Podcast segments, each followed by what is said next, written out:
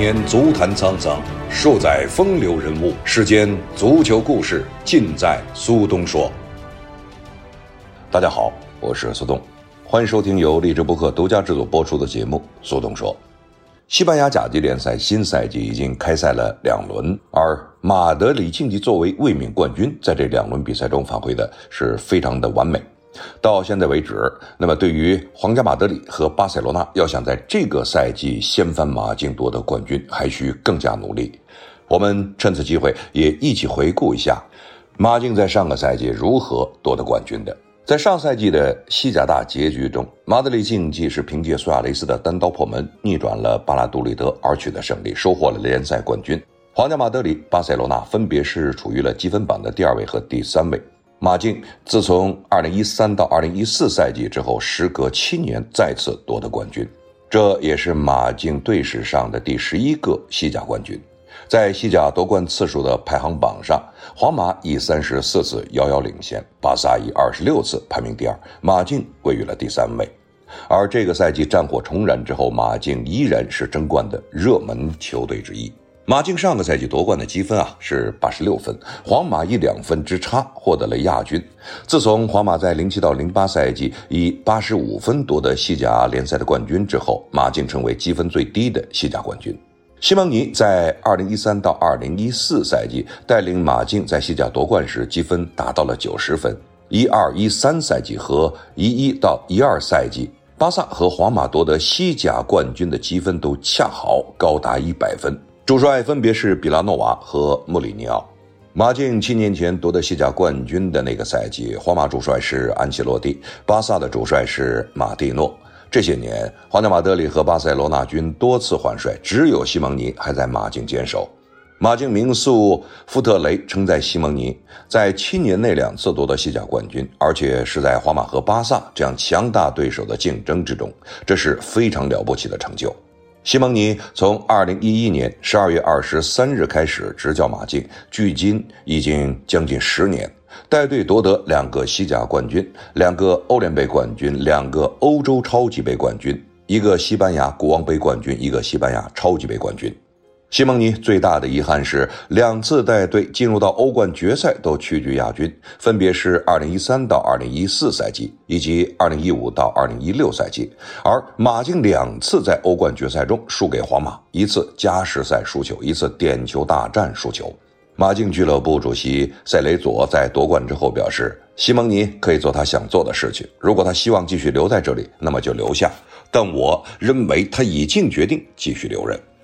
夺冠之前，可能没有多少人相信马竞能够夺得2020到2021赛季的西甲冠军。马竞在本赛季所遇到的一切似乎都是难以承受的。他们在赛季的上半程表现非凡，前十九场比赛拿下了创纪录的五十分。一月份的最后一场比赛之前，他们还在积分榜上领先了第二名多达十分。然而到了三月初，他们的这种优势几乎消失殆尽，就如同他们以往翻车的情况那样。那一刻啊，人们再次想起了马竞的历史诅咒 El Pupas。此外，当时状态上佳的皇马、巴萨，甚至是塞维利亚，都看起来更有可能赢得这场西甲历史上最具戏剧性的冠军争夺战。但是谁都没有想到，历史诅咒并没有降临。马竞在最后阶段表现得异常强大，他们顶住了巨大的压力，在最后的八场比赛中斩获了十九分。而反观皇马、巴萨和塞维利亚，他们都遇到了各自的问题。西甲最后一轮，马竞二比一战胜巴拉多利德，时隔七年再次夺得西甲冠军，这也是西蒙尼执教马竞十年来的第二个西甲联赛冠军。上个赛季，马竞是有了一个相当出彩的开局，主场六比一击败了格拉纳达，迭戈科斯塔、安赫尔克雷亚、菲利克斯、略伦特都有进球的表现，而夏天加盟球队的苏亚雷斯更是替补完成首秀，梅开二度。不过，由于赛程调整，那些参加欧战的球队错峰开赛，所以西甲积分榜一度充满新奇感。除了传统豪门皇马登上过榜首位置，格拉纳达、赫塔菲、皇家贝蒂斯和加迪斯也都感受过榜首的滋味。大卫席尔瓦领衔的皇家社会更是在十一月的大部分时间里都处于积分榜榜首的位置，直到十二月，马竞才算是在榜首的位置上稳稳坐下。当然，马竞算得上这一批品尝榜首位置的球队中啊状态最好的球队了。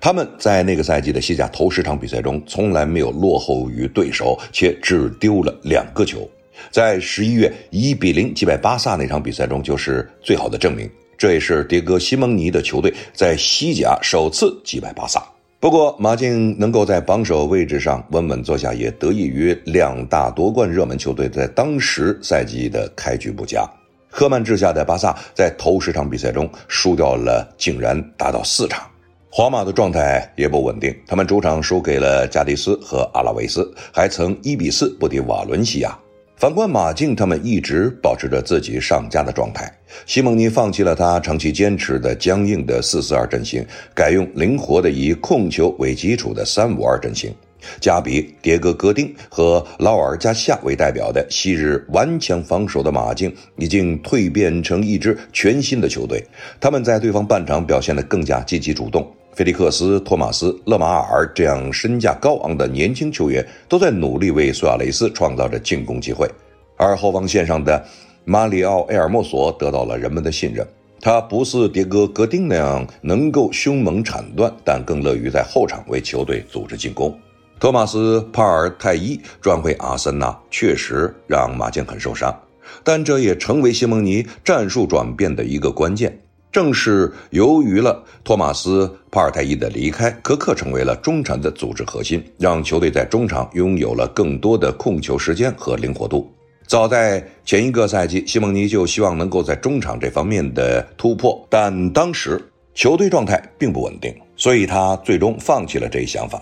而在夏天之时，马竞资深球员也告诉西蒙尼，他们希望球队能在进攻的时候更加积极。苏亚雷斯的到来也对西蒙尼的三五二阵型产生了深远的影响。球队后场长传找苏亚雷斯，让这位三十四岁的乌拉圭射手得以尽情施展自己的进攻才华。在西蒙尼的全新战术体系中，苏亚雷斯能不断在对方禁区内，同时在禁区外给对方施加压力，并利用自己出众的射门能力为球队攻城拔寨。一位长期效力于马竞的球员说：“苏亚雷斯能够抓住机会，这给我们带来了很大优势。”这位球员还指出，这些年来马竞阵中就还没有过苏亚雷斯这样的攻击手。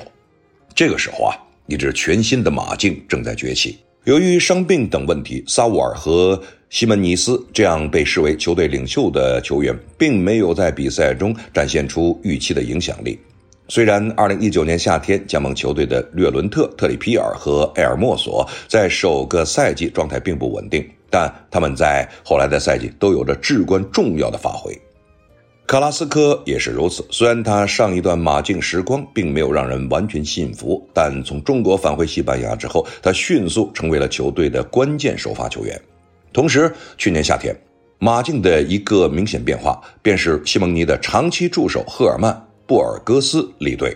前阿森纳的后卫纳尔森·维尔瓦斯成为了马竞二号人物。二零二零年十二月初，马竞客战皇马，这本是马竞证明自己是夺冠热门的好机会。但在这场比赛中，他们回归了保守策略，但最终呢，零比二输给对手。这对于西蒙尼和马竞来说都是一个巨大打击。但痛定思痛，马竞很快走出了输球的阴霾，收获一波八连胜。并在当赛季的上半程斩获五十分。说实话，虽然积分榜能够反映出马竞在比赛中的表现，但这并非是全部。马竞的进攻效率相当惊人，苏亚雷斯的预期进球为十点七球，但他实际攻入了二十一粒进球。略伦特的预期进球数只有三点九球，但他收获了十三个进球。甚至有一段时间，只要苏亚雷斯和略伦特射门，就让人觉得他们能够取得进球。比如对阵莱万特、阿拉维斯的比赛，略伦特的两次远射都出现了偏转，为球队收获关键进球。除了进攻能力之外，马竞也凭借着奥布拉克出众的表现，有了比预测更好的防守数据。到二月份的时候，奥布拉克只丢了十二个球，当然不包括乌龙球啊，而预期丢球数呢，则达到了十六点四球。当然，这样超神的表现并没有能够持续一整个赛季，所以当马竞状态恢复正常之后，西蒙尼和马竞如何应对随之而来的艰难时光将非常关键。球员们一直都保持着谦卑的心态，即便他们一度在积分榜上拥有了超过十分的领先优势，但他们一直不认为自己是夺冠的热门。队内唯一希望吹嘘功绩的迭戈·科斯塔，也在2020年底离开了球队。到了二月初的时候，塞尔塔的费雷拉在比赛最后时刻破门得分，帮助了球队战平马竞，开启了马竞十一场联赛仅获四胜的艰难时光。三月初对阵皇马的同城德比中，马竞在头六十分钟的比赛里表现非常出色，并凭借苏亚雷斯的进球取得了领先优势。但随后状态出现明显下滑，糟糕的防守更是让卡塞米罗为本泽马创造了扳平比分的机会，让皇马不至于在争冠行列中掉队。在那段时间里，皇马和巴萨都已经找到了自己良好的状态。一月份输给阿拉维斯之后，不少专家都认为皇马夺冠机会渺茫。但齐达内愤怒表示，这样的言论是对联赛卫冕冠军的不尊重，并以实际行动进行了回击，包括了十场不败，其中呢是八胜两平，皇马重燃争冠希望。至于巴塞罗那一比一客场战平饱受降级威胁困扰的埃瓦尔之后，科曼的球队在二零二一年的头十四场比赛中取得了十三胜一平的惊人战绩。梅西在这段时间里更是火力全开，也交出了十六球八助攻的成绩单。而这段时间啊，马竞仍处困境之中，尤其在进球方面。西蒙尼在三月球队零比零战平赫塔菲之后就说啊，从现在到赛季结束，皇马和巴萨可能不会再输一场比赛了。我们身后有两个怪物。三十轮比赛过后，马竞的领先优势几乎消失殆尽。此时，马竞以六十七分位列榜首，但皇家马德里和巴塞罗那分别以六十六分、六十五分紧随其后。对于很多局外人来说，此时马竞的夺冠机会似乎已经相当渺茫，他们失去了巨大的领先优势，且两大竞争对手都处于暴走的状态。但在马竞更衣室里，情况则完全不一样。一位了解球员想法的消息人士称，只有马竞巨大的领先优势被终结，才能减轻球员们大部分的压力。放松下来的马竞终于找回了自己的状态。他们在接下来主场对阵埃瓦尔的比赛中，十一分钟连入四球，最终五比零击退对手。苏亚雷斯受伤的情况下，此前并没有赢得太多信任的克雷亚闪耀全场。他在这场比赛中的表现堪称完美。然而，就在人们觉得马竞稳住阵脚之时，他们在四月下旬对阵毕尔巴鄂竞技的比赛中又遭遇到了挫折。这就意味着，巴塞罗那如果赢下之后的所有比赛，他们就能够获得联赛冠军。只可惜啊，巴萨主场输给了格拉纳达。当苏亚雷斯遭遇进球难的问题之时，人们曾希望菲利克斯能够接班，但脚踝的问题限制了这位身价一点二七亿欧元的中前场球员在比赛中展现出来的影响力。而相反，真正的创造者成为了略伦特。这位前皇马中场交出了联赛十三个进球和十二次助攻的优异成绩。二零一三到二零一四赛季，马竞在西蒙尼的带领下也有不稳定的时候。他们在当时最后三场比赛中仅仅拿到了两分。本赛季的马竞则是跌倒在了不同时刻，只是没有一个对手能够在积分榜上超越他们。在五月初做客诺坎普的关键比赛之前，西蒙尼说道：“我们整个赛季都秉承着同样的理念。”有时候做得更好，有时候更糟，但是我们现在不会改变。这场比赛梅西状态神勇，但奥布拉克让巴萨没有能够赢得这场比赛，最终双方零比零收场。西甲末轮迎战的是巴拉多利德，马竞球员谈到，当时气氛很紧张，大家都害怕无法赢得最终的胜利，害怕做任何奇怪或者不同的事情，这几乎都是迷信。这感觉就是一切都很好，我们现在可不能毁了它。比赛开始后，前十一场比赛都无法取得胜利的巴拉杜利德面对马竞，早早取得进球。突然之间，一切似乎又对马竞不利了。苏亚雷斯原本以为自己能扳平场上比分，但他的射门偏门而出。对于马竞球员而言，中场休息之时，唯一的好消息就是皇家马德里零比一落后于比利亚雷亚尔，这就意味着马竞仍然有夺冠的机会。下半场，克雷亚为马竞扳平比分。而另外一场比赛中，本泽马为皇家马德里扳平比分的进球，最终被 VAR 吹罚越位在先。扳平比分之后，迭戈·西蒙尼再次做出了调整，雷南洛迪和菲利克斯再度替补出场，球队改打为了四二四。在体育场旁边停车场的球迷，他们的歌声传入了场内，也为马竞球员注入了强大的力量。巴拉多利德传球失误，苏亚雷斯得球之后迅速向前推进，随后破门得分，马竞再一次完成逆转，并成功的拿下了西甲联赛的冠军。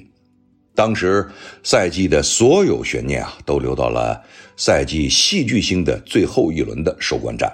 其实与马竞的历史好像保持了一致。球队前十个西甲联赛冠军中有九次都是在收官战中确定的，包括迭戈·西蒙尼之前作为球员的九五到九六赛季和主教练的一二到一三赛季那两个赛季的胜利。本赛季的不同之处在于，这支球队在最后阶段表现得更加强大，在压力之下，他们比历史上的对手皇家马德里和巴塞罗那更持久。在本赛季很多时候，马竞都可以。因为他们所面临的不利因素而躺平。马德里德比大战中的实力，特里皮尔的禁赛、新冠疫情问题，苏亚雷斯状态不佳，折戟圣马梅斯球场，竞争对手皇马和巴萨状态火热，等等等等。相反，这支马竞啊，已经证明更有天赋和战术上的健全，并不一定意味着精神上的不强大。新的团队和新的领袖已经出现，他们显然应该成为冠军。马竞并不是利用巴萨、皇马所遇到的困境才赢得在上个赛季的联赛的冠军，他们赢下了整个赛季所有的挑战，并且在最重要的时刻强势出击。马竞上赛季啊，西甲一共吃到了九十一张黄牌，却没有队员被罚下过，成为七八到七九赛季之后皇家马德里之后首支没有吃到红牌的西甲冠军了。马竞最近三次单赛季西甲零红均夺冠，包括了六九到七零赛季、七六到七七赛季和二零到二一赛季。马竞在上个赛季啊，西甲的防守是非常出色，场均丢球零点六六，也创下了队史夺冠赛季的最低数据。在二零一一年成为马竞主帅之后，西蒙尼一共率队拿到了八座的冠军奖杯。他也成为马竞队史夺冠最多的主教练，包括了西甲的两个冠军、欧联杯两个冠军、欧洲超级杯两个冠军、国王杯一个冠军和西班牙超级杯一个冠军。这是继萨莫拉在一九四零年和一九四一年，以及埃雷拉一九五零年和一九五一年之后第三位率领马竞这支俱乐部拿到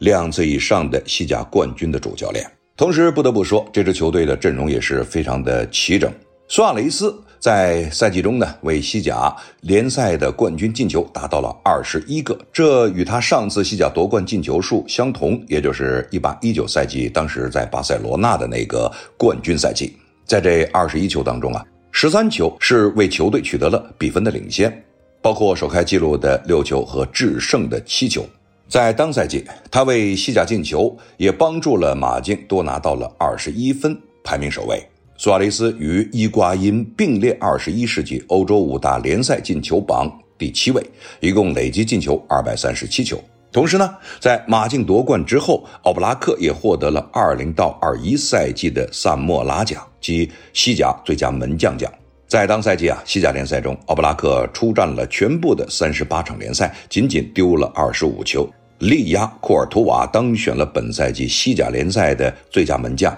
据奥普塔统计。奥布拉克在当赛季西甲联赛一共完成了一百零三次扑救，此外，他的扑救成功率也高达百分之八十。这两项技术统计上，他都是排名西甲所有门将的第一位。同时呢，这也是奥布拉克第五次获得了萨姆拉奖，追平了拉马莱茨和巴尔德斯并列历史第一。这个赛季已经打了两轮，而马竞呢是两战两胜，一个是二比一，一个是一比零。看似这个比分呢不是那么的令人信服，不像上个赛季上来就是灌了对手六个球。但是呢，这个赛季给人感觉耳目一新。之所以让人感觉到耳目一新的原因，就是西蒙尼对这个球队又做了一些战术上的微调。不过，由于转会窗口还没有关闭，所以在各大的俱乐部中，尤其那些志在卫冕的球队，在这些俱乐部中，他们都在寻觅着更。加强大的进攻和防守上的球员，那么在这个时候啊，留给西甲各队的想象空间还是有的，但操作空间已经非常有限了。想想看，八月十九号一大早啊，一条突发的新闻就有塞维利亚即将签约拉法米尔，双方将签约五年。虽然这个时段的转会新闻，无论双方如何无限接近，但官宣之前啊，都可能是镜花水月。但拉法米尔确实值得关注。在塞维利亚之前，几乎就要签下他的正是马竞。换个角度，这个名字是与欧冠甚至争霸或者说卫冕联系在一起的。这位可编可中的强力本土前锋，可以说是西班牙青年一代的独苗，霸道且果断的风格很契合西蒙尼的风格。技战发挥或者成长都是值得期待的。如果拉法米尔能够独当一面，不但本赛季苏亚雷斯肩上的担子会轻一些，未来几年的进攻或许都能指望得上。而在奥运会刚刚结束的时候啊，多家媒体宣告，马竞与拉法米尔已经达成一致，并向英超的狼队发出了报价，感觉势在必得。自格里兹曼转会了巴萨，马竞过去几年都是靠一名主力射手看家，而其他中锋呢，基本上处于打酱油的状态。无论是卡里尼奇、沙波尼奇，还是东窗租借来的穆萨、登贝莱，无一例外。上赛季由苏亚雷斯压阵，保证了进球效率。新赛季乌拉圭人又老一岁，总是要为未来做点打算。于是拉法米尔进入了西蒙尼的视野。拉法米尔。他是出自于瓦伦西亚的青训，早年主打的是边锋，但一米九二的身高实在太出众，逐渐成为了兼备冲击力和站桩能力的全能中锋。他出色的素质很快被经济大佬门德斯发现，将他带到了英超。过去三年间返租回西班牙在锻炼。过去一年啊，拉法米尔突然爆发，在维斯卡打入了十三粒西甲进球。在奥运会上凭一己之力，他逆转了科特迪瓦，将西班牙送进半决赛。他的大多数进球都非常有观赏性，不是力道十足的冲顶，就是禁区边缘突然起脚破门。就爆发力和果决的个性而言，与 C 罗有点相像。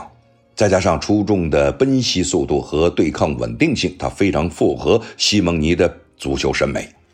根据此前报道，马竞为拉法米尔开出了一千五百万欧元的转会费。就英超的平均预算水准来说，这价格不高。而且据闻狼队也不太满意。从媒体最新披露的消息来看，塞维利亚的报价也不过是一千六百万欧元。如果马竞真的因为这一百万欧元的差价而错过了拉法米尔，那未来的损失可能就不止这些。原因很简单，现今本土中锋中已无年龄、能力和风格都相仿的球员，再找恐怕也就不是这个价格了。从上赛季的比赛结果到下窗的运作，本应仍将马竞视为争冠的热门之一。然而，各大分析机构依然把卫冕冠军放到了第三位，赔率啊也只有皇马的一半。这并非啊只是看名字和底蕴而轻视了马竞。西蒙尼上赛季带队夺冠是全队多年努力的结果，也刚好利用了其他两强的低潮。皇马阵容换代不成功，受困于伤病袭扰，内部也有不和谐气氛。巴萨经历梅西离队事件的冲击，导致高层信用崩溃。让新的领导班子的工作很难顺利进行。即便如此，由于马竞在冬窗后出现了长达两个月的状态起伏，被巴萨和皇马 穷追猛打，到最后一轮才分出高下。这样一来啊，这个球队在长期多线作战的过程中，真实的实力啊，确实在评估的时候得非常的谨慎小心。相比还在折腾阵容的皇家马德里和巴萨，马竞最明显的优势就是班底稳定。甚至稳中有升，球队签下了帮助阿根廷夺得美洲杯的干将德保罗，对中场双核打法是一个有力的补充。西班牙年轻的前锋拉法米尔也有可能继续加盟球队，现在还是悬而未决。而球队最大的问题无非就是缺少领军的天才或者超级巨星。若昂·菲利克斯和勒马尔如果继续之前平庸的状态，那马竞面临的就不是投资受损，球队技战力的评估也会被大打折扣。俱乐部不顾球迷反对，想用萨乌尔换回格里兹曼，就是想让球队重新拥有可依靠的巨星旗手，提高实力的上限。不过，既然没戏了，就只能继续怀揣梦想，放低姿态，以勇者斗恶龙的气势面对新赛季的挑战。这个赛季对于西甲来说，确实是有着一个大的变化。在梅西离队之后，现在巴塞罗那还处于让人评估的阶段。而皇家马德里现在和姆巴佩正在眉来眼去，是不是就在这两天甚至三天之内官宣，现在还不得而知。但是啊。这一段时间对于马德里竞技来说，相对是平稳的，也是低调的。他们在锋线上虽然还没有强烈的中锋或者前锋加盟，但是中场则是更加的稳定。尤其啊，在德保罗加盟这支球队之后，马竞在上个赛季夺得冠军，我相信很多人是非常有印象。就是在那么一段的低谷期间，他们非常艰难，但是呢，他们非常努力。就是用西蒙尼的话来说，我们在爬行。但是呢，我们一直在争取着每一场比赛去获得胜利。我们要保证在每一场比赛中是有所收获，即使输了，我们也要输得明明白白。其实这也就意味着，西蒙尼在执教了将近十年的马德里竞技之后，他已经知道，作为一个教练，你不可能每一场比赛去获得胜利，你也不可能每场比赛都能够将对手打倒。那么，即使在你输球的时候，你知道你的问题在哪里，你需要哪里更加补强。这个赛季啊，在转会期的时候，包括了皇家马德里，包括了巴塞罗那，当然也包括了其他的联赛的各大俱乐部。那么他们在这个赛季啊，都有着新的展望，尤其是皇家马德里和巴塞罗那。如果说在梅西离开巴塞罗那以后，那么巴萨的实力受到了比较大的损伤。但是呢，你要看这两轮的比赛，他们的速度开始提升了，他们的强度也开始加大了。但是呢，在上一轮，也就是第二轮比赛。包括了巴塞罗那、皇家马德里都战平的情况下，我相信，无论是对于皇马来说，还是巴萨来说，在只有几天就要关窗的这个转会期啊，他们一定应该有所动作。而现在的西蒙尼就是稳坐钓鱼台，他也知道这个赛季如果真的来不了我想要的中锋或者前锋，我知道如何利用我的中前场的优势，就像上个赛季一样，无论是克雷亚还是。苏亚雷斯还是其他的球员，他必须要保证有足够的火力点，而这个火力点从前两轮的比赛中就能够看出来，一个就是克雷亚，一个就是马克斯略伦特。苏亚雷斯由于是比较晚归队，所以说他的状态还没有能够完全恢复。如果苏亚雷斯能够保证着一定的稳定输出的话，那么马竞在这个赛季依旧是非常有希望能够卫冕联赛冠军的。正像西班牙的很多媒体在分析的时候说，你不要看在赔率上似乎它是低于了这个包括皇家马德里在内的两支球队，但是呢，他们本身真正的实力并没有受到人们的重视。他没有超级的巨星，但是他可以给那些拥有超级巨星的任何球队带来极大的威胁。那么，此外呢，在这个赛季，除了在联赛中要征战之外，那么在欧洲的冠军联赛中，对于马竞来说又是一个新的考验。西蒙尼阶段，他是有过两次进入到最后的欧冠决赛，而这个赛季小组赛，他们包括了像利物浦、AC 米兰，都是他们的强敌。至于说在联赛和欧冠比赛中如何的去找平衡，这是新赛季西蒙尼的新的问题。而这个新问题的解决方法，说实话，我个人认为还是你需要一个更加能够有保证稳定输出的中锋或者前锋。这样一来，在多线作战中能够寻求到一定的平衡。当然，至于西蒙尼会不会这么想，我们不得而知。但必须要承认的是，这个赛季啊，西甲冠军的争夺将会比较的惨烈。包括了皇家马德里，包括了巴塞罗那，当然也包括了卫冕的冠军马德里竞技，甚至不可忽略的两支球队塞维利亚和比利亚雷亚尔。这六支球队将会决定着西甲联赛冠军最终的争夺走向。感谢各位收听励志播客独家制作播出的节目《苏东说》，我是苏东，感谢各位收听，我们下次节目再见。